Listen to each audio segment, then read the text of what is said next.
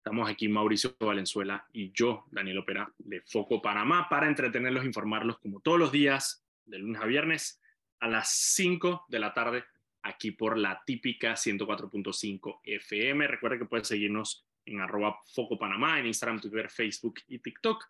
Y también pueden seguir todas las noticias del día en focopanamá.com. Este programa se transmite en vivo, estamos yendo en vivo en este momento en el canal de YouTube de Foco Panamá, que hay guardado para que lo puedan ver cuando quieran. Eh, y también Ana Gabriela, muy diligentemente todos los días, lo sube a Spotify para que lo puedan escuchar como podcast, como si son personas como a mí, que me gusta escuchar mis vainas en podcast. Tú, espérate, ¿qué pasó? Ah, ¿tú subiste un quemarropa ahorita? No. No. Ah. No entendí. Te estallaste de los. Tienes que revisar. No, no, estoy haciendo una reconfiguración de las cuentas de Instagram. Mm, ya, Está bien, bien. Te creo. Te creo. sepa el milagro y no el santo. Pensé que estabas renunciando y no habías avisado. Pues dije, ya, pues bien. chao. Eh, Me fui para Tahití, Daniel. Hey, feliz día del padre a Mauricio. Para los que no saben, Mauricio eh, eh, es papá. Y Eh, feliz, día- y feliz cumpleaños a Zulay Rodríguez, que hoy cumple 59, eh, nació en 1969. ¿Creo que cumple cuánto? 54. 54 años de edad, Zulay Rodríguez. Feliz cumpleaños. Ah, le hoy es mandamos su cumpleaños. Claro. Feliz cumpleaños a la diputada Zulay Rodríguez. Cachete, si tienes por ahí una cancioncita de cumpleaños, mira, te Sí, la le, recibo. mandamos un re- le mandamos el regalo temprano a Zulay Rodríguez. Sí, Pueden sí, verlo en sí, www.focopanamá.com y en nuestra cuenta de Instagram.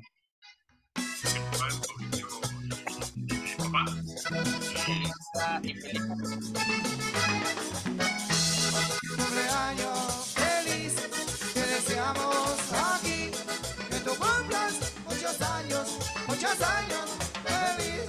Cumpleaños feliz, te deseamos aquí, que tú cumplas muchos años, muchos años feliz. Cumpleaños Bueno, Feliz feliz. Tremendo cumpleaños. regalo de cumpleaños para Zulay Rodríguez. Feliz cumpleaños a la diputada Zulay Rodríguez. Casualmente estaba pensando Zulay Rodríguez hoy, mira, casual- antes de, antes de que pasara todo esto. Porque hoy en la mañana hubo una discusión aquí en La Típica, en el programa de, de Edwin Cabrera, hubo una discusión sobre la xenofobia. Porque eh, Gonzalo Lázari, eh, está, que está en el programa de Edwin Cabrera, constantemente, obviamente la gente en el chat siempre le dice, venezolano larga para tu país y toda la vaina. Entonces, Gonzalo estaba hablando un poco de eso, ¿no? De la xenofobia y.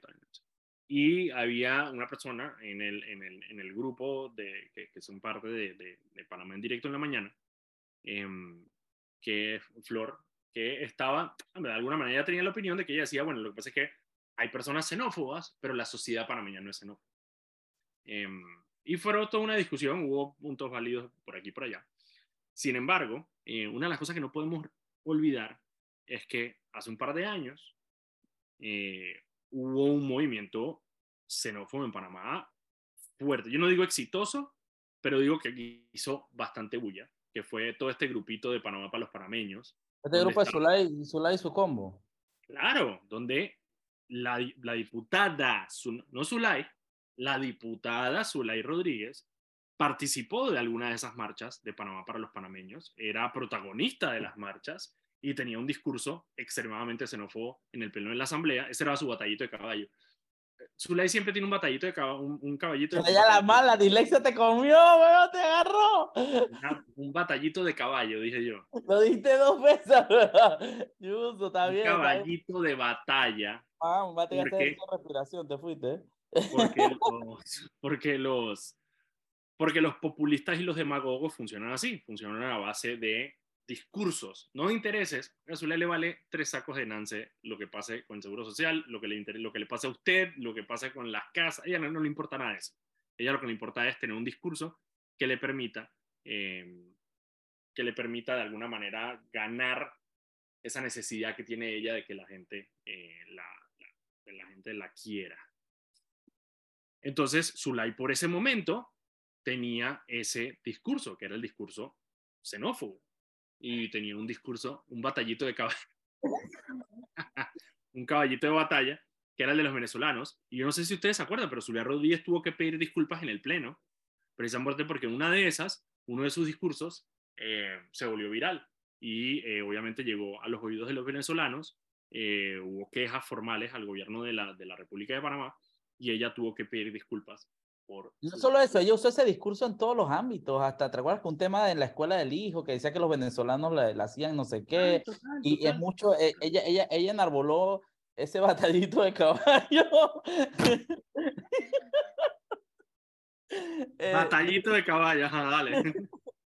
ella, ella enarboló esa bandera muchísimo, eh, y, yo te puedo decir que parte del respaldo que tiene hoy en día de- eh, es en base a esa, eso. lamentablemente es en base Sí, a ese discurso que, que se ha tocado tragarle. Incluso me mandaron un mensaje de que vimos a Zulay recogiendo firmas con un grupo de venezolanos, dice. Claro, entonces por eso digo, cuando dicen, bueno, Panamá es una sociedad eh, xenófoba, bueno, o sea, a mí me parece que, a ver, la sociedad panameña, eh, hay una gran parte de la sociedad que yo creo que es xenófoba, por, por muchas cosas, por desconocimiento, por miedo, eh, por ignorancia, algunos, muchos por otras, por eso te digo, ninguna razón válida para ser xenófobo, eh, pero cada uno trata de justificarlo a su manera. Y en el caso de Zulay Rodríguez, la diputada de la República, y bueno, los xenófobos tenían ahí y tienen ahí una representante que es Zulay Rodríguez. Así que si usted es xenófobo y odia a los extranjeros, usted está representado en la Asamblea Nacional, lastimosamente. Eso, me acuerdo de eso simplemente hoy en el día del cumpleaños de Zulay, quería ¿Y, recordar. y eh, por qué, para los que no se han dado, hasta, hasta ahora todavía no lo han visto, eh, el día de hoy subimos eh, una, una grabación. Seguro recuerdan hace unos años que circuló un extracto muy corto, algunos unos segundos de una grabación de ella con, el, con su marido en la que eh, se habla de matar al narcotraficante Héctor Rojas, que después terminó muerto situaciones muy... coinciden- coincidencias que hay por ahí que uno dice. Bueno, eh, y, y, y ci- circularon 30 segundos de esa conversación, puede haber sido. Bueno, nosotros tuvimos acceso, gracias a nuestras profundas labores investigativas, a 21, a la llamada completa, de tono a tono, desde el tono de inicio hasta el tono de cerrada de esa llamada, 21 minutos. Eh, la subimos a nuestra cuenta de YouTube, pueden, eh, subimos un, un reel rapidito, un minuto y medio, con algunos, algunos una- unos pedacitos muy puntuales, pero eh, en YouTube está completa. Eh, pueden entrar a nuestra página web y ahí van a poder ver el enlace, igual en nuestras historias de Facebook, de, de Instagram, pueden verlo también. Y es una bestialidad. te voy a decir lo que más me, me, me dio, me, digo, me causó gracia esa llamada, es que, para los que no saben, y no sé si se acuerdan, pero cuando nosotros hicimos la investigación del tema de los lingotes, eh, todo este, este esquema, bueno, que ahora sabemos que la, la Fiscalía está tratando, bueno, no, la Corte Suprema está- de, de Justicia está tratando de, eh, de, de, de justificar el hecho de que, es una, de que fue una, una estafa, eh, se dio con la ayuda de este abogado que se llama eh, eh, Rafael Fuentes. Rafael Arauz. Rafael Araúz, perdón. Rafael Araúz. La verdad, ya cometí ese error la otra vez también, me reclamaron. Rafael Fuentes me reclamaron. ¿Quién es que es Rafael Fuentes? Eh, el de la CEP. No, ese es Armando Fuentes. Ay, la. Hay un Rafael Fuentes por ahí que la vez pasada me recriminó porque lo confundí, es verdad. Rafael Ajá. Araúz. Y eh, en una parte de la conversación, Zulay está tratando de apaciguar a su, a su esposo y le dice, bueno, entonces que Araúz no cobre nada. Y está tratando de tumbar a su socio, que eventualmente fue el que usó para, esta, para toda esta, esta maraña que hicieron con el tema de los lingotes. Y la mal iba a tumbar Mili. Dije, bueno, pero él no cobra, pues no cobra nada, no cobra un solo centavo. Realmente, que no, no, papi, por ti él no va a cobrar. Dígale eso al licenciado. Dije- Y Rafael escuchando hoy la, la llamada de foco, dije, ah, Y lo más triste es que ya había felicitado su live. me iban a tumbar. Pero bueno, no sé si él ya la ha delatado o no, porque yo sé que eh, a pesar de que el caso de Zulay Rodríguez, como tal, está en la Corte Suprema de Justicia, El de El ellos sí están de dando también. El de ellos también están dando en exactamente, el de él, Él y el la mamá, para que sepas. Él y la mamá. Él, la mamá y el esposo de Zulay. Ajá, Eh, exactamente. está, está en el Ministerio Público, que es una, eh, o sea, una jurisdicción completamente aparte. Ra- Rafael Fuentes es el director general de contrataciones públicas, que es un tipazo aparte, que me cae súper bien. Eh, creo que es uno de esos, de esos funcionarios que verdaderamente está preparado para su cargo. He tenido la conversación de hablar con él y me parece que hace un buen trabajo. Eh, eh, así que nada, no es Rafael Fuentes, no es Rafael Fuentes. Y un saludo a Rafael Fuentes si está escuchando el programa, porque es me cae bien. Rafael Arauz. Así que nada, eso fue lo que me dio risa la conversación, que la man literalmente iba a tumbar a su socio.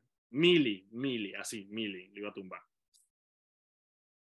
Ok, Mauricio. Mira, antes de ir, hoy vamos a tener un excelente programa, se me olvidó decirle, vamos a estar con Jorjan Castillo. Jorjan Castillo es precandidato a diputado eh, en el circuito 4-1, que es David, en la altiva provincia chiricana. Eh, así que vamos a estar hablando un poco con él. Una de las cosas curiosas de Jorjan Castillo, que ahorita que está en el programa lo voy a hablar con él, es que Jorjan Castillo comenta en todas y cada una de las publicaciones. Es un fiel comentarista de Foco, es una realidad. es disque no y comentarios pela- bien pretty, comentarios bien pretty, comentarios bien pretty. no hay un solo post que el man se pele eh, comentando en los comentarios de Foco, así que ahorita vamos a hablar con Jorge Castillo. Hey, te tengo uno de esas, una de las, de las noticias que más está dando de que hablar en el mundo, son dos de las que más El, el, el, el submarino del Titanic. Ajá, pero te, te leíste la vaina, ¿sabes más o menos por dónde va la vaina? No, para ver si lo explicas tú, lo explico yo. Titulares nada más. Explícalo tú. Ah, Nada más leí ok. los titulares. un submarino eh, que transporta pasajeros para ir a ver, eh, visitar los restos del Titanic. Desapareció. ¿Ok? Recordemos que el Titanic se hundió en literalmente la mitad del Océano Atlántico. Eh, y eh, no sé, a ver, es un submarino que usualmente hace recorridos con turistas para ir a ver los restos del Titanic. Lo que pasa es que no se sabe en este momento si el, si el submarino tenía pasajeros o no a bordo, que eso es parte de lo que se está analizando. Entonces, no se sabe si hay personas desaparecidas también. El problema, los restos del Titanic se encuentran a una eh, moderada profundidad de 3.800 metros, ¿ok? Eh, y queda a 640 kilómetros de la última isla que hay en, en Canadá, en el lado Atlántico. Así que nada, están en eso, están eh, eh, eh, investigando eh, qué es lo que pasa con eh, este submarino, pero bueno, está obviamente la guarda, la, la guarda costera de Estados Unidos está metido en la vaina, están todo el mundo tratando de hacer esa operación de rescate. Como le digo, lo principal es que los principal que, ¿Qué lo que no se ¿A qué sabe, profundidad está? 3.800 metros el Titanic. Lo que pasa es que, claro, como se desapareció el submarino, no se sabe exactamente si está allá abajo o no. 800 metros, Fren. Sí. Ahora, es un submarino que está diseñado para poder aguantar Obviamente, pero tú sabes lo que son 3.800 Bajar, metros. demasiado.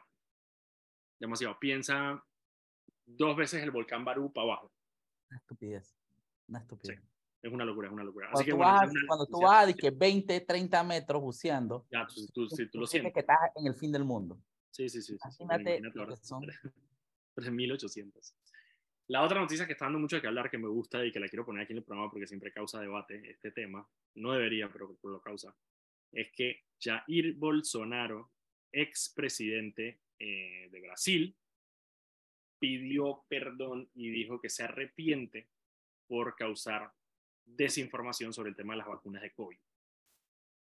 ¿Dónde Recordemos, sí, sí, sí, eso es big. Recordemos que durante la pandemia, uno de los países que peor sufrió eh, los efectos de la pandemia fue Brasil. 700.000 muertos eh, ha tenido Brasil por el tema de COVID-19.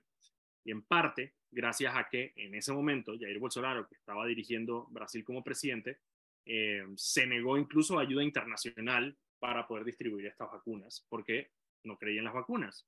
Eh, y bueno, decía que iba a convertir a la gente en lagartos y que daba sida, o sea, locuras. Bueno, ahora, eh, en medio de acusaciones que tiene por muchísimos otros temas, él decidió públicamente pedir disculpas por decir que las vacunas contenían eh, una sustancia que se llama grafeno, que si alguien sabe algo de locuras conspiranoicas antivacunas, el grafeno es una de estas vainas que todos los conspiranoicos la apuntan a para decir que las vacunas matan. Una vaina de la que te han hecho los, los palos de golf. ¿no es Literal, eso. Literal. Entonces, eh, nada, el man pidió disculpas y dijo que se arrepiente por haber eh, desinformado.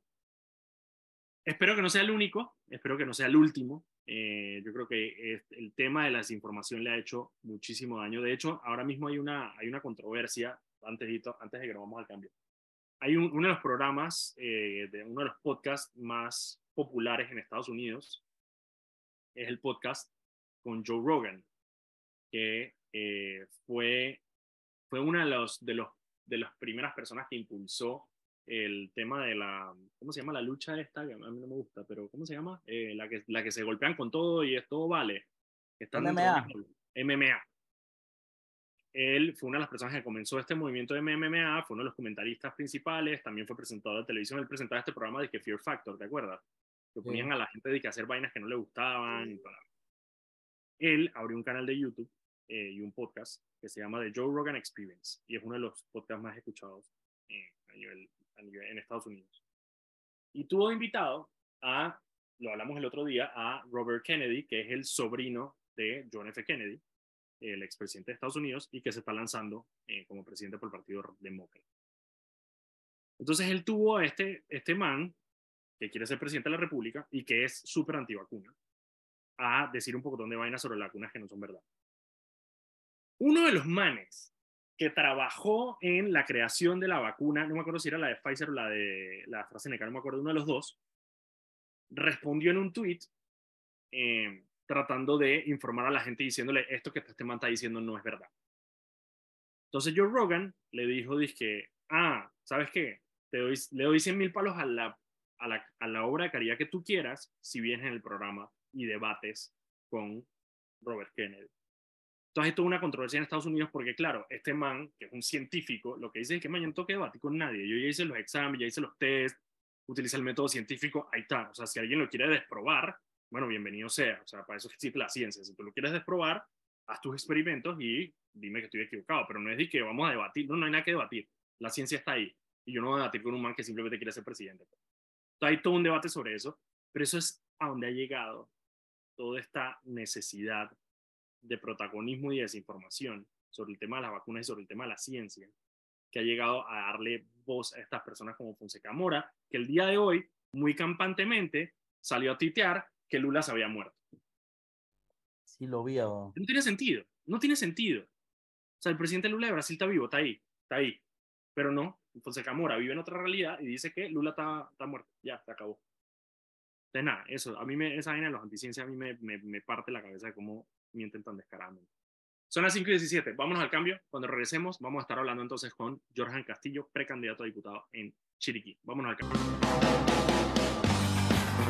Estamos de vuelta aquí en su programa Sal y Pimienta, un programa para gente enfocada. Estamos aquí Mauricio Valenzuela y yo, Daniel Opera de Foco Panamá, para entretenerlos e informarlos, como todos los días, de lunes a viernes, a las 5 de la tarde, aquí por la típica 104.5 FM. Recuerden que pueden seguirnos en arroba Foco Panamá en Instagram, Twitter, Facebook y TikTok.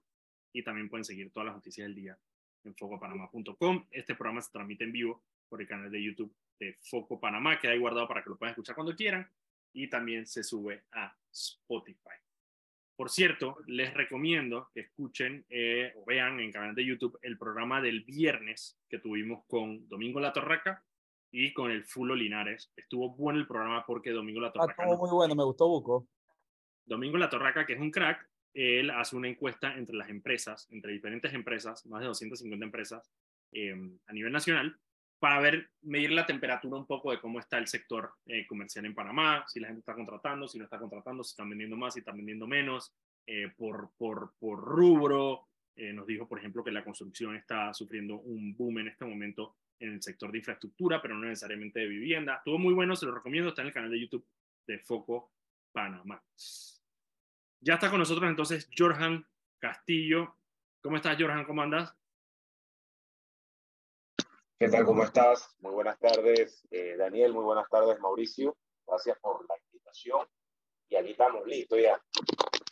Siempre, siempre. Mira, una de las principales preguntas, la pregunta más importante, Jorjan. Eh, ¿Cuál es tu fritura favorita de la ¿Y gastronomía por, qué? ¿Y por qué el tu. Eso depende de él, Mauricio. Él puede decir la fritura que le. Hojaldra, hojaldra, hojaldra. La hojaldra. hojaldra. La Eh, yo hojaldra. tengo otra pregunta antes de entrar en lo serio. ¿Por qué hay una vaina que se llama Chobeca Burger? El choveca y burger es lo una máximo. hamburguesa. Cho- Chobeca Burger, eh, acá en Chiriquí, en la, en la ciudad de David, es, es un patrimonio cultural, es un patrimonio, es parte de la gastronomía.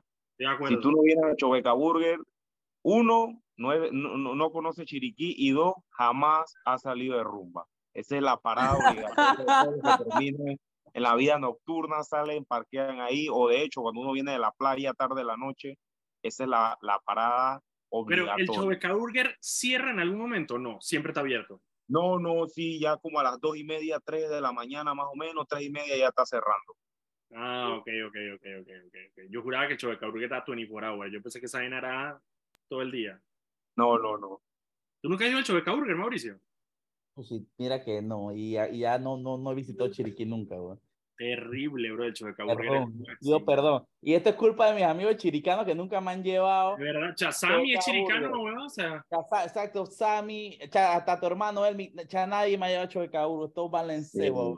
Hasta, Ay, hasta Diego Valdía lo he visto metido ahí. Ay, a mí nunca me han llevado, tú puedes creerlo, a mí me llevan de que boquete. De que a mí me llevan de que de que, de que, de que porque te Brewing Company, weón. Exactamente, que era Chobeca. Bueno, le pro- prometo la próxima que vaya que voy a Chobeca. No, no, chote, chotea, ahí, chotea ahí, yo, yo mismo te llevo para que. Ya, a- a Jordan se está Chobeca. comprometiendo aquí, al aire. No se llama Chobeca Burger, eso, eso es a un llevar hecho. a Chobeca Burger. Jordan, la razón por la cual te invitamos eh, es porque un grupo de precandidatos, tú incluido, eh, lanzaron un comunicado eh, el día, no ah, fue ayer, no, el sábado, bueno, sábado en la noche, entre el sábado y la noche de ayer, eh, haciendo este llamado sobre el tema del Instituto eh, Oncológico. Cuéntanos un poquitito eh, tu pensamiento sobre esto. Bueno, eh, sí, claro, Daniel. nosotros, primero que nada, por ser precandidatos independientes y correr por la, por la libre postulación, no tenemos una estructura, no tenemos una organización como un partido político como tal. Y durante estos últimos 10 meses hemos tenido acercamiento a diferentes precandidatos por diferentes puestos de elección popular, por ejemplo, representante, alcalde y sobre todo diputados y hemos armado un equipo de más de 30 eh, entre todos los cargos y hemos estado en conversaciones y estamos seguros que se van a seguir uniendo a esa, a esa liga nacional, a esa red nacional de independientes. ¿Qué buscamos con esto? Compartir un mismo sentir, tener, eh, compartir esos mismos objetivos y esa misma visión de cómo queremos ver a Panamá los próximos cinco años a partir del 2024. Entonces, eh, pues tenemos comunicación constante, eh, con, estos precandidatos y, vimos que, ante la situación de que el oncológico estaba pidiendo un presupuesto de 8 millones de dólares y que el gobierno le dijo, mira, tengo tanto y eso es lo que hay, como quien dice, agárralo si quieres y, ya. Y vemos cómo hay dinero para una descentralización paralela, que es esa es la figura que le, le, llaman, pero todos sabemos que es para eh, clientelismo político y sobre todo que acaban de pasar las primarias, si hay para 25 millones de dólares ahorita que viene más clientelismo político para diciembre en jamones. Eh, entonces, vemos que hay 11 millones de dólares para propaganda publicitaria, eh, todo para el clientelismo político. Entonces, de, nosotros eh, como precandidatos decimos entre todos, ven acá, nosotros tenemos que pronunciarnos. Ante esto viene el, el presidente de la República, aparece porque ya a mí se me había olvidado que existía, que teníamos presidente de Panamá. Sí, sí yo te, a, veces, que... a, a, veces, a veces me pasa, y no, y no es relajo, tú estabas diciendo, llega un punto en que como ya Gaby está en campaña y Nito no aparece, que hay un momento que tú realmente te toma un par de segundos y que, espérate, ¿quién está llevando esta vaina? ¿A dónde estamos yendo? Gaby o, o, o Nito, o, o Benicio. O sea, o Gaby en campaña. Yo creo que Gaby ya ni pasa, ni pone pie en la oficina, está en su no. Bueno, fue, fue al consejo de gabinete para pa el tema del, del, contrato, del contrato minero. Estuvo ahí. Sí, el consejo ah, de gabinete. Exactamente. Entonces, el, el, el, tipo sale y que el presidente sale y que no, que el oncológico, que eso no le puede hacer falta dinero, eh, voy a dar órdenes, no sé qué. Entonces, ok, ese, eso lo dijo, lo dijo en la semana y hasta el momento no hemos visto algo concreto. Entonces nosotros yo, al yo ver quiero ver un cheque, yo quiero ver un cheque como el de la Teletón, o sea, yo quiero ver una vaina, un cartón grande de que Nito subiendo la escalera del oncológico y entregando el cheque de 8 millones de dólares en el oncológico. Exactamente. Entonces ya estamos cansados de que este señor, el año pasado, hace un año aproximadamente, nos prometió un montón de cosas para enfriar el tema de los cierres de calle. Nos prometió el tema del incentivo eh, fiscal de turismo, eh, que iba a quitar no sé qué, todo eso. Lo único que ha cumplido es el subsidio, bueno, no le queda de otra. Y ya prácticamente en cualquier momento lo quita. Entonces, ante la situación de que ya conocemos que el señor presidente de la República solamente hablar y hablar y no hay hecho, nosotros en consenso decidimos emitir un, un comunicado y en ese comunicado está el sentir de todos estos precandidatos que, que, que, que estaban mencionados ahí, Ana Matilde Gómez, y fue una de las primeras eh, diputadas independientes, diputada mujer y diputada independiente que llegó, que nos abrió el camino para decir, hey, mira, los diputados independientes pueden llegar a la Asamblea. Fue ex procuradora, ex candidata a la presidencia, Sí. y, y sabemos pues que es una de las que más ha promovido el tema de los independientes, Raúl eh, Fernández, entre otros precandidatos eh, a nivel nacional, junto a mi nómina como Ariel Junca y, y, y el señor Abdel Torre, pues Eso te iba a nos unimos. a cuentan esas- un poco sobre, cuentan un poco sobre tu nómina. Nosotros en este programa hemos tenido a, a Junca y hemos tenido también a Abdel, eh, que de hecho ya hace, fue hace bastante ratito. Cuéntanos un poco cómo ha sido trabajar juntos, eh, cómo ha sido esa química. Yo sé que Abdel es, es, es- un poco mayor que ustedes, que, que Ariel y que, y que tú, Jorjan, eh, pero cómo ha sido trabajar con él y qué es lo que se han encontrado ustedes como nómina eh, en la calle. Ok, bueno, eh, ya para concluir, bueno, el tema de la, del, del, del comunicado, entonces en, en ese sentido expresamos cómo nos sentimos y le exigimos como ciudadanos y como precandidatos hecho, así de sencillo. Entonces, tras esto vamos a estar dándole seguimiento a ver qué reacción tiene el señor presidente. Y no solamente nosotros, que la ciudadanía también exija por redes, por todos lados, queremos hechos, ¿verdad? Porque nos enfriamos, nos dormimos y no pasa nada. Todo queda en Sí, tweet, nada más. Eh, referente a la pregunta que nos acabas de hacer, bueno, eh, a Ariel yo lo conocía ya desde hace aproximadamente cuatro años, en el 2019, eh, en, en temas políticos nos conocimos. En aquel entonces apoyábamos a un candidato independiente, siempre nos hemos estado manejándonos por esa línea independiente. Y bueno, veníamos en conversaciones, tuvimos varias, reuniones desde el 2019 hasta, la, hasta el año pasado.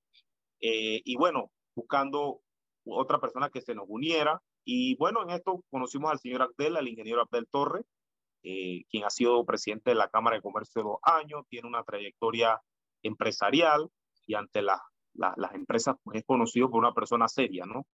Eh, Ariel lo conozco, ha sido activista político, tiene sus conocimientos, sus ideas.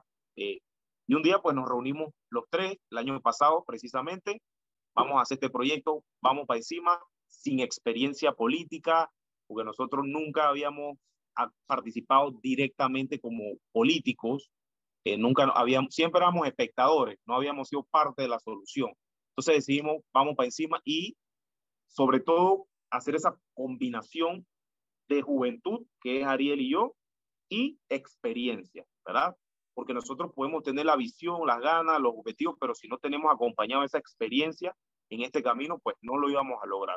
Al principio, eh, Daniel y Mauricio, esto fue, wow, fue muy duro porque las primeras semanas estábamos fuera del radar. Fue difícil, la primera semana estábamos de tercero, la, segunda semana ahí luchando, pero le fuimos agarrando el hilo. Tú sabes que cuando no hay estructura, no hay organización, es un poco difícil. Y de ahí entendimos que había que salir a caminar. Bueno, los números hablan. Actualmente nuestra nómina Manos a la Obra, a obra Circuito 41 es la nómina que más firma ha recolectado, no solamente a nivel de provincia, ni de David, ni circuital, sino a nivel nacional es una de las nóminas que más firma tiene. A la fecha nos faltan, bueno, esta semana primero dio, eh, concluimos con 14 mil firmas Wow. eh, y eso ha sido un trabajo duro, sol, agua, hay días que tú sabes que a veces uno no tiene la motivación porque se siente cansado, pero bueno, la disciplina es la que te dice, tienes que salir, empezamos esto, hay que darle. Y bueno, esto, estos dos meses los hemos utilizado más que todo para salir juntos, en equipo, ya para que la, las personas nos conozcan bien y sepan que va a haber una alternativa independiente aquí en David, de verdaderos independientes, con propuestas y un plan de trabajo a ejecutar. Porque hemos llegado a las casas y nos dicen, no, hombre, por aquí pasó un precandidato fulano de tal. Y le preguntamos, ¿cuáles son tus propuestas? ¿Cuáles son tu plan de trabajo? Dice, eh, no, después, después, no, no, nosotros ya estamos establecidos, venimos con un plan de trabajo, unas propuestas. Mandy, Ya. que, que Mandy, que eso lo vemos con calma en el Con 2024. calma, dice. Calma, tengo, tengo una bolsa de comida aquí. Y eso. Eh, yo, mira, Jorge, yo Ajá. te admiro sobre todo porque, y Mauricio, yo no me puedo imaginar con el calor de David, hermano, uno saliendo a la calle a recoger firma, esa Por eso, por eso tienes mi, mi, la mayor de mi La, admiración. la firma, la firma recolectada en David deberían contar por dos. Deberían contar por dos, nada más No, porque ahí y en Barú. En. El mes, de, el, mes, el mes de enero, febrero y marzo todavía hasta pero marzo, abril, fueron meses muy, muy difíciles que yo decía, no, hombre, no, yo voy a esperar como hasta las 4 de la tarde y salir, y aún así la calor era tremenda. Y bueno, hemos tenido muchos, muchos, a muchas altas y bajas. Nosotros eh, teníamos muchos activistas, eh, personas que se fueron sumando, eh, llegaron unos precandidatos a la presidencia, ya te damos tanto. Se A nos barrer. fueron el mismo pueblito, Y bueno, algunos se fueron, otros han seguido con nosotros, aquí están, dándonos la mano.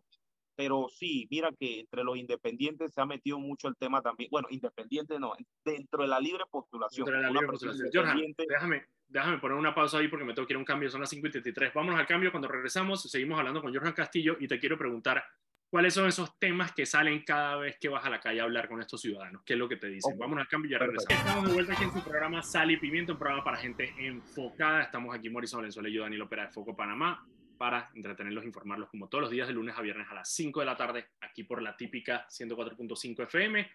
Recuerda que puedes seguirnos en arroba Foco Panamá en Instagram, Twitter, Facebook y TikTok. Y también puedes seguir todas las noticias del día en focopanamá.com. Este programa se transmite en vivo por el canal de YouTube de Foco Panamá, que hay guardado para que lo puedan ver cuando quieran. Estamos conversando hoy con el precandidato a diputado eh, por la libre postulación en Chiriquí, Jorjan Castillo. Y la razón, solamente quiero aclarar, la razón por la cual son precandidatos a diputados es porque eh, ellos pueden recoger firmas hasta el 30 de julio.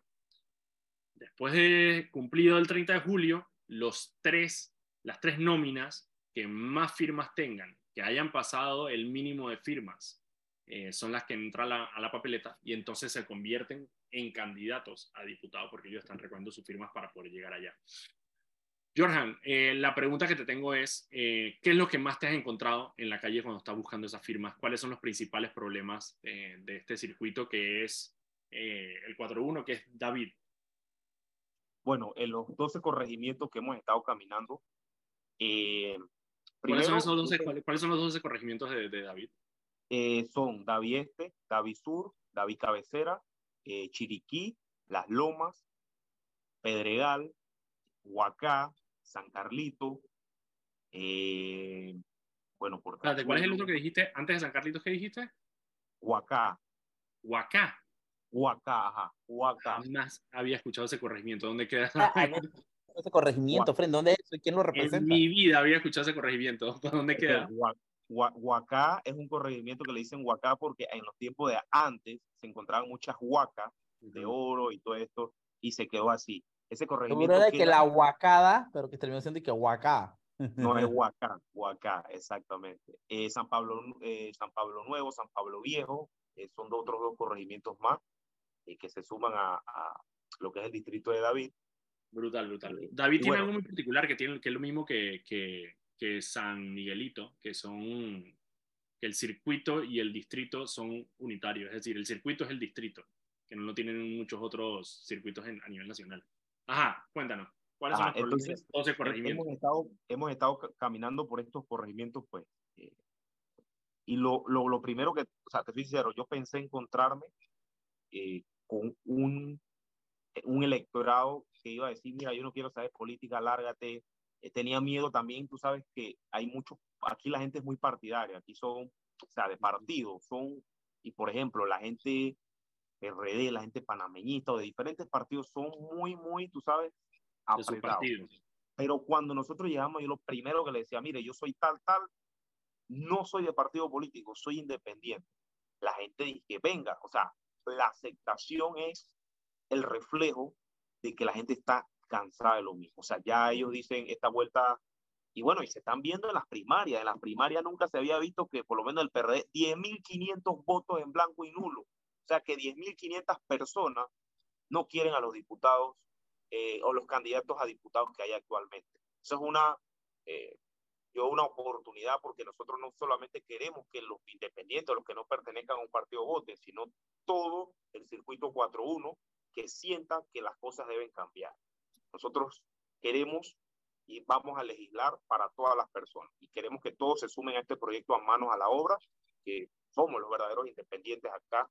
Entonces, hemos encontrado lo principal, la gente quiere oportunidad de trabajo, la juventud eh, quieren esas oportunidades de trabajar, la gente no quiere aquí mucho que tú le estés regalando, ellos quieren salir a trabajar, nos hemos encontrado con mucho, eh, mucho con el tema del agua. Las personas acá dicen, oye, con tanto presupuesto, con tanta plata que gastan aquí y allá, ¿cómo es posible? Y les, les vemos toda la razón. Imagínate que hay personas que nos dicen, nosotros nos tenemos que levantar a las 4 de la mañana, un tanque a recoger agua. eh, Sí, en, Chiriquí, bueno, que, la- en, Chiriquí, en Chiriquí que lo que hay son ríos. Bueno, exactamente. Entonces, el problema aquí no es el agua, es el sistema de logística para la distribución del agua. Y simplemente no han querido arreglar ese tema. Aquí lo que hay que ver es quién tiene el contrato de los cisternas acá en David. Eso, eso es lo principal, porque me parece extraño que hay barriadas que sí tienen, eh, eh, o sea, tienen su, su, su fluido de agua, todo, todo bien, hay otras que no. Bueno, el tema es bien complicado y nos hemos encontrado eso y el tema de seguridad. Las personas acá, bueno, Chiriquí, eh, el tema de los robos es constante, los hurtos, más que todo, eh, se da constantemente por acá y dicen, no, Interesante, me acuerdo que en el 2019 creo que más o menos en David más o menos había el mismo, era la misma problemática, que la gente, el tema de la seguridad, que yo no me imaginaba que David fuera, fuera así, pero muchas de las personas me dijeron que es que David no era así. Eh, o sea, que David era una de, esos, de esas ciudades donde tú perfectamente podías dormir con la puerta abierta de la casa y no pasaba nada, y que no hace algunos años para acá eso se Eso ha yo creo que, al igual que Aguadulce y varios pueblos del interior, fue afectado por el desplazamiento de las pandillas, ¿no? Y Justo, sí. y también- se ha dado, se ha dado y de acuerdo con estadísticas de las autoridades como Ministerio Público y Policía Nacional, de que la mayoría de las personas que agarran acá por temas de pandillerismo, temas de sicariato o, o crimen organizado, son personas que ya están siendo buscadas, pero son de, de la capital. Mm, vienen allá a Eh, refugiarse, a enfriarse, como le llaman. Exacto, no, a emplearse y a, y activar, Y a eh, seguir. en- a abrir secuelas acá en, en, en, en, Chiriquí. Otra vaina que también me impresionó la última vez que fui, eh, que estuve en David hace, hace un, un par de meses, que estuve con, hablando con unos, con unos candidatos, entre ellos, bueno, Dagoberto Gutiérrez, que está ahí en Bugaba. Una de las cosas que a mí me preocupó también es el tema del narcotráfico y el lavado de dinero. em, en el tema agro, lo que decía Dagoberto era que hay muchas personas que, que están dejando el agro porque no puedes competir con una persona que está lavando plata. Eh, y había muchas personas que se dedicaban honestamente a la ganadería y la agricultura, eh, y resulta que encontraron en el narcotráfico y en el lavado de dinero una oportunidad para hacer plata, eh, y ya tú lo ves y dices, esa manera no siembran ni yuca, o sea, no siembran nada, nada más se dedican a poner sus tierras a disposición, sus empresas, para que se lave plata en, en, en Chiriquí. Esa vaina me, me, me está pasando mucho. y es poco, pues poco. eh, eh, en Bugaba se da mucho ese tema, o sea, Bugaba está bien caliente en ese tema, eh, los ganaderos, agricultores que, como tú dices, antes se dedicaban full a eso y de repente siguen en ese, en ese pero ponte, siembran un par de parcelas y, y el tema de la agricultura y la ganadería es un poco menos, yo lo veo así, menos fiscalizada y es cuando más se utilizan por ahí esos fondos porque se mueve mucho dinero. Eh, eh, ven acá, un ganadero se dedica y trae sus estados financieros y dice, vean, yo vendo al mes 100 reses. Sí, ¿Cómo exacto. tú- ¿y ¿Qué te va a decir? eso? Entonces Claro. sí se da mucho ese tema y se da también el tema de la, de, de la, eh, de la narcopolítica. Aquí han caído recientemente ex eh, políticos que han estado en, en temas de, de, de- de- de narcotráfico o, o están siendo investigados en este tema, en este, en Y este hablando, ámbito. hablando, hablando de maleantes y antes de que nos vayamos al cambio, Jorge, porque yo sé que es una, película, una pregunta que tiene Mauricio. ¿Cómo Fanovich sigue, sigue saliendo en, en David? O sea, tú, yo necesito que tú me expliques, porque yo no sé si tú alguna vez has hablado con Fanovich o has interactuado con ese, con ese personaje, pero tú lo ves y tú dices, ¿cómo? ¿Cómo, cómo esta persona está en la Asamblea Nacional? ¿qué más? Chiriquí es más que eso, Fren. Chiriquí es más que eso. Literal, o sea, tú, tú para un man en el Man, parque, man, en yo, el parque yo- Cervantes yo y tiene a más mi sentido perro, a mi perro, a Dingo, yo no, yo no puedo, yo tengo que hablarle más como persona que como yo le tengo que hablar a Fanovich. O sea, Mira, e- es triste ver que un diputado que ya tiene tres periodos va para cuatro, tú le preguntas, usted está aprobando una ley y el man te dice, yo no sé qué estoy aprobando, pero la estoy aprobando. Y eso está evidenciado en diferentes eh, veces que por los medios de comunicación el tipo ha salido. Bueno, uno, el tipo aprovecha, eh, aprovecha los vacíos que hay en, en el tema electoral. O sea, tú sabes que el voto plancha, tristemente, eh, es un tema que ojalá si lo podamos, si Dios me da la oportunidad de llegar a la Asamblea, pelear hasta el final con los diputados que vayan a favor en, en eso, o sea, a favor de luchar contra, contra, contra el voto plancha, contra el residuo, contra el, el medio cociente. El tipo es vivo. El tipo, por ejemplo, que el Molirena en general es, ellos son, tienen ojos para eso, ellos ven el partido que va a ganar. Entonces él corre por dos, por dos casillas. Corrió por la del PRD y corrió por la del Molirena. Él tiene una estructura de clientelismo político en donde él le da a la gente, pues las tiene bien, su lavadorita, Salman ayuda y tiene su estructura que más o menos le puede votar entre 3.000 a 5.000 votos, que siempre ha quedado evidenciado que es así, él lo saca individual en- por el Molirena. Cuando él corre por otro partido político, también agarra los votos plancha de los del otro partido político. Y así es que ha venido saliendo él. De hecho, te voy a contar algo breve. Me lo encontré hace aproximadamente dos meses y medio. Él todavía eh, no sabía quién era yo ni nada, pero me lo encontré, lo saludé y, y le pregunto porque habían rumores de que el man va a correr por la alcaldía. Le digo, oiga, honorable, ¿y cómo va esa, esa alcaldía? Dice, ahí vamos, ahí vamos, eso va porque va. Digo, pero usted no va a abandonar, va- nos va a dejar en, en, en sin diputado, le dije yo así. Y el tipo me dice, no, no, es que yo voy a correr por los dos. Claro, posiblemente- pendejo que fuera. Y posiblemente por representante, dice. Eh, La eh, pero- tripleta. Ah, así me dice, porque si no sale una, sale otra. Así, ¿sabes? El tipo no sabe ni quién soy yo, pero él me lo dijo descaradamente así.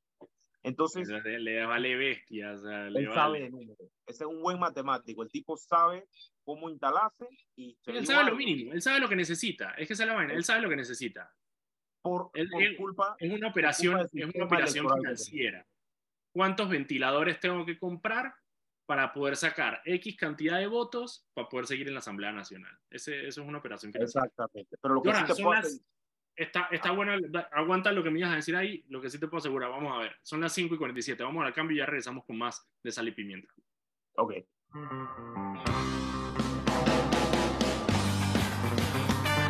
Y estamos de vuelta aquí en tu programa Sal y Pimienta, un programa para gente enfocada. Estamos aquí, Mauricio Valenzuela y yo, Daniel Opera de Foco Panamá, para entretenerlos informarlos como todos los días de lunes a viernes a las 5 de la tarde. Aquí por la típica 104.5 FM. Recuerda que puedes seguirnos en arroba Foco Panamá en Instagram, Twitter, Facebook y TikTok. Y también pueden seguir todas las noticias del día en focopanamá.com. Estamos conversando hoy con Jorjan Castillo, precandidato a diputado independiente por eh, la provincia, altiva provincia. La de- altiva, la altiva provincia de Chiriquí. ¿Por qué es altiva? Porque es alta, no entiendo. Porque es la, es la alma que tiene el punto más alto, la elevación más alta del país. Daniel, ¿qué pasa? Me extraña. Los Alpes chiricanos, los grandes Alpes chiricanos. Bastante grande.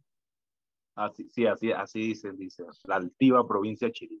Ajá, tú me ibas a decir, antes de que nos fueran a cambio, hablando de Fanovich, me dijiste, lo que sí te puedo asegurar. Y estoy Ok, que lo que sí te puedo asegurar es que, mira, una de las, de las políticas que nosotros tenemos como nómina en manos a la hora, por lo menos entre Ariel Junca, el ingeniero Abel Torres y mi persona, Joran Castillo, como precandidatos a diputados, hemos tratado al 100%, en la medida que hemos caminado, de llegar a un lugar y no llegar eh, hablando mal de ningún, ni, ni siquiera de ningún candidato, precandidato actual, ni de ninguno de los diputados que está actualmente en, en el poder. ¿Por? Porque nosotros creemos que nosotros vamos a llevar es solución. No es nada más llevar crítica en una mano, sino la solución. Lo que sí decimos en general, eh, usted, no, usted se siente representada por los que nos han venido gobernando durante los últimos años, que ya uno va para 20 años. Bueno, el porque la otro- familia Arce, la familia Arce aparte tiene una dinastía allá en No, Chiriquí. es una dinastía. Ahí se han dejado de mano en mano, eso es como una herencia. Han agarrado el puesto que debería ser para cambiar vidas y para Ujú. irlo dejando en manos en manos de personas que quieren ir aportando ideas para el mejoramiento continuo de las políticas públicas del país. Lo, hemos, lo han dejado hasta para jubilarse, porque el, el, el, el ex diputado este, eh, Arce se jubiló siendo diputado. O sea, Sí, a claro. eso hemos Y llegado. se lo dejó al hijo. Agarre, mijo. Agarre, mijo. Aquí está el negocio al familiar. Aquí está el agarre. negocio, síguelo, exactamente. Entonces, en base a eso, nosotros hemos llegado a las casas y la gente solita dice, no, que fulano es tal. Y de Fanoví lo dice. O sea, ese no lo queremos ni ver por aquí. O sea, la gente de los tres diputados actuales, el que más aborrecen con todo su corazón, o sea, una rabia que le tiene, es, es a Fanoví. Eh, la gente no lo quiere, la gente ya sabe, ha venido viendo el trabajo de cada uno. Eh, hemos llegado donde hemos preguntado por lo menos por Hugo Méndez y la gente ni siquiera sabe quién es Hugo Méndez. Eso te, eso, te iba algo, eso te iba a no preguntar, sé que si la gente no sabía quién es. Hugo Méndez. nadie sabe quién es el, el tipo. O sea, eh, yo lo conozco porque yo he venido dándole seguimiento a todos los diputados de la República, viendo su trabajo, viendo lo que hacen en la Asamblea. Para- no lo, conoce, no lo conoce ni en su casa, Hugo Méndez. Ni, y lo conocen por allá por San Pablo porque él, él fue representante un tiempo atrás y bueno, representante por de eso. San Pablo, fue San gobernador. Pablo Nuevo, San Pablo Nuevo, creo que, sí, Bueno, de hecho, de hecho, ambos fueron gobernadores. Eh, Fanovich fue gobernador cuando, cuando Martinelli y Hugo Martinelli. Méndez fue gobernador ahorita con Varela. Exactamente. Eh, eso es lo que eh, te fue- falta a ti, Jorjan, te falta ser gobernador, brother. Es que eso es lo que... O sea, tienes que seguir, tienes que seguir la carrera de los grandes como Fanovich. La carrera de lo grande. Oye, y eso me lo han preguntado, ¿sabes? Y que, oye, pero ¿tú por qué no te tiraste a representante primero Es para una, después es una ser buena pregunta. Si tú eres un pelado joven, ¿por qué no tiraste representante? Eh, bueno, mira, considero que puedo aportar más siendo diputado. Eh, yo cuando tomé la decisión de ser diputado, lo tomé en el 2019, yo dije, mira, la única forma de, de querer yo ver un Panamá como lo quiero ver es que yo me involucre, sencillo.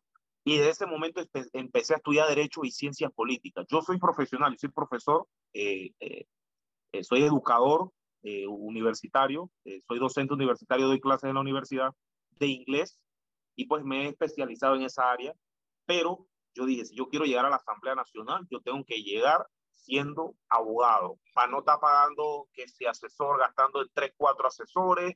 No, no, no, no, yo quiero tener los conocimientos necesarios, la base, para, para llegar a una asamblea y saber el trabajo que yo estoy haciendo. No que me pregunten, como le preguntaron a un ex, eh, que iba a ser vice, vice, ajá, sí, iba a ser el vice de, un candidato a la presidencia. ¿Usted cree que se pueda cambiar la constitución? Y el man dice, ah, sí, o sea, ni siquiera sabe lo que es la constitución de la república. Yo quiero saber eh, so- to- so- sobre el código penal, sobre el código civil, qué ley hay que cambiar, qué no se puede, cuáles se pueden y no, que vayan en contra de la constitución. Y yo decidí que podía aportar más siendo diputado de la república. El tema de representante es un tema más que todo de obras, de, de, de gestión, de, de gobierno Ya, central, algo- de algo- Lo que Entonces- justo, justo está hablando esa vaina ahorita. de no tiene descentralización sentido. paralela. No tiene Exacto. sentido, en Panamá no tiene sentido que tú seas que tú seas concejal y representante. O sea, eso no tiene sentido. O sea, una cosa es el trabajo que tú haces en el Consejo Municipal, que es parecido al trabajo que, se- que hace un diputado, y otra cosa es el trabajo que, que hacen las Es un juntas trabajo comunales, ejecutivo. que es un trabajo ejecutivo. Eso no tiene sentido que tú tengas dos sombreros. O sea, no tiene sentido. Exactamente. Y bueno, por eso decidí, me identifiqué más con la figura de, de diputado. Creo que el, el problema, uno de los problemas más grandes que tiene el país en las políticas públicas, eh, radica, radica ahí en la Asamblea Nacional. Ahí es donde está la poder- podredumbre, el- el- los problemas que hay que arreglar. Entonces, considero que... Cuéntame un poco entonces, como nómina, como nómina, ¿en qué se quieren enfocar? Que es básicamente lo que le dicen a los ciudadanos cuando Ok. dicen, bueno, aparte de eso, independiente, cuando la gente le dice, ajá, ¿qué? ¿Qué es lo que tú quieres hacer? Ok, yo en, en nómina en conjunto, primero trabajar en las oportunidades para la juventud. Nosotros somos conscientes y, y actualmente de que la juventud necesita eh, involucrarse. Eh, tenemos una juventud que se, que se ha venido preparando durante los últimos 5 o 10 años, pero no está encontrando plazas de trabajo en lo que se está preparando. Te lo digo yo como eh, eh, docente, que veo cómo la gente se, se estudia, estudia, me dice, profe, mira, estoy trabajando de cajero, yo soy contable, estoy trabajando en un almacén, estoy trabajando en un supermercado, pero yo soy profesor de esto, soy esto. Una vez hace años iba a un taxi, eh, no, hey, yo soy abogado, dice, pero no puedo trabajar porque... La, la, la-". Entonces, tenemos unas instituciones públicas llenas de jubilados que no le quieren dar esa, esa oportunidad a la juventud.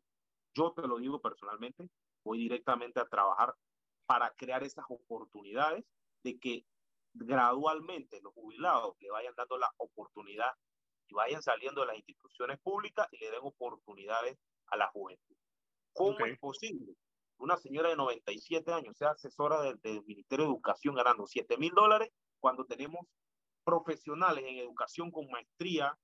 Y Yo tengo una maestría, por lo menos en docencia superior, pero tenemos personas que tienen hasta doctorado. Con 7 mil dólares le podemos pagar a tres personas que nos asesoren en el Ministerio de Educación. Estoy seguro que nos van a traer nuevas ideas para, para enseñarle a los profesores a enseñar. Por ejemplo, entonces, este es el tipo de cosas que hay que cambiar. Necesitamos que la juventud se involucre. Tenemos deserción escolar, gente que de los colegios, ni siquiera de los bachilleratos se están graduando. Dice, ¿yo para qué voy a estudiar? Si allá le dieron un trabajo a un coordinador, un coordinador de, de ¿cómo es el, el hijo de la princesa? Un coordinador de, de proyecto y está ganando de, 3 de mil dólares. programas y ver, proye- de pro- de programas y proyectos. Ajá. proyecto, un proyecto, vas a ver. Ah, tenemos una asesora en la presidencia ganando más que el mismo presidente de la República. Entonces, este es el tipo de cosas que queremos, que la, que la juventud se involucre, ¿verdad? Crear inversión extranjera, porque te voy a ser sincero, el Estado tampoco tiene que ser el mayor proveedor de plazas de trabajo. Tenemos que empezar a traer esas empresas que quieran invertir en la provincia de Chiriquí, invertir en, en, en, en todo Panamá, que monten sus call centers, que monten esto, pero para eso hay que hacer leyes que, que, que aseguren la, la, la, viabilidad de estas empresas. Entonces aquí, por lo menos el señor Abdel Torre, el ingeniero, tiene esa experiencia, eh, ha sido empresario, tiene una empresa, una empresa de riego de Chiriquí, entonces sabemos que junto a estas ideas que yo tengo, de repente pueden ayudar con lo que el señor Abdel nos pueda dar y crear oportunidades de trabajo a través de leyes, no dando trabajo de, de mira que que me ayudaste y te voy a dar trabajo. No, no, no. Creando las oportunidades para que las personas a través de esa oportunidad, independientemente si sean de partido o independientes, puedan acceder. Entonces, ese es nuestro enfoque principal. Dos, trabajar en proyectos, infraestructura y asegurar que en los cinco años que vengan, por lo menos el 90% de la población panameña tenga agua potable las 24 horas del día. Aquí el ingeniero Abdel Torres tiene experiencia en temas de riego, en temas de logística, y creo que eso va a ser una gran ayuda porque a través de esas ideas podemos llevarlas, convertirlas en proyectos de leyes que puedan ayudar al Instituto de, de Acueductos y Alcantarillado aquí en Panamá a resolver el problema. Un problema que realmente no han querido resolver, así de sencillo. Y sí, tres, yo como docente trabajar en temas de educación, seguridad, leyes. Mira, aquí las leyes para los temas penales dan es vergüenza. Ver que un violador, ver que un asesino, ver que una persona que, que, que, le roba a alguien, ya los maleantes están tan acostumbrados, Daniel, que ellos saben que te tienen que robar menos de mil dólares para pasar por un juzgado de paz, pues sabe que ahí no le van a hacer nada. Entonces hay que castigar el delito, no la, la cuantía. Entonces, esos son los proyectos de leyes. Seguridad, proveer oportunidades de trabajo en la educación y en, y en, y en, en temas eh, de, de, agua. No me imaginé, no me imaginé que, sí, que David tuviera problemas de agua. Jorjan, me queda, acabo de quedar sin tiempo. Muchísimas gracias por estar aquí en el programa con nosotros. Muy interesante conversar contigo. Te deseo éxitos en el tema de recolección de firmas. Y bueno, ya cuando seas candidato, te invito de nuevo al programa para ver cómo va esa campaña y qué es lo que quieren hacer ustedes.